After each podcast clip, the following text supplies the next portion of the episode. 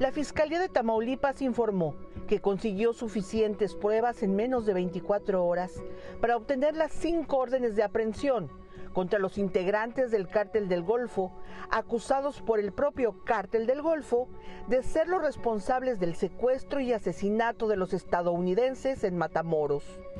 Se trata de Antonio de Jesús Vidaurri, Luis Valdés, Gustavo Marcelino Rodarte, Juan Francisco y Ever Noel Hernández.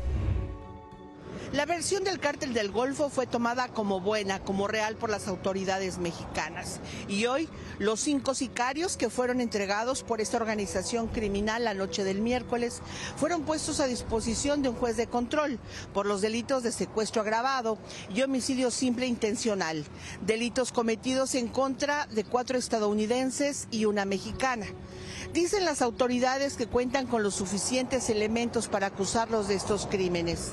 Además de que ellos confesaron ser los autores directos de estos hechos, de haber confundido con miembros del grupo rival a los estadounidenses, de haber cometido un error por haber incumplido las reglas del cártel del Golfo Grupo Escorpiones.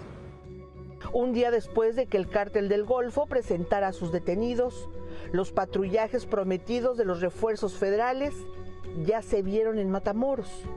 Hicieron rondines en avenidas y hasta intentos para detener a presuntos delincuentes.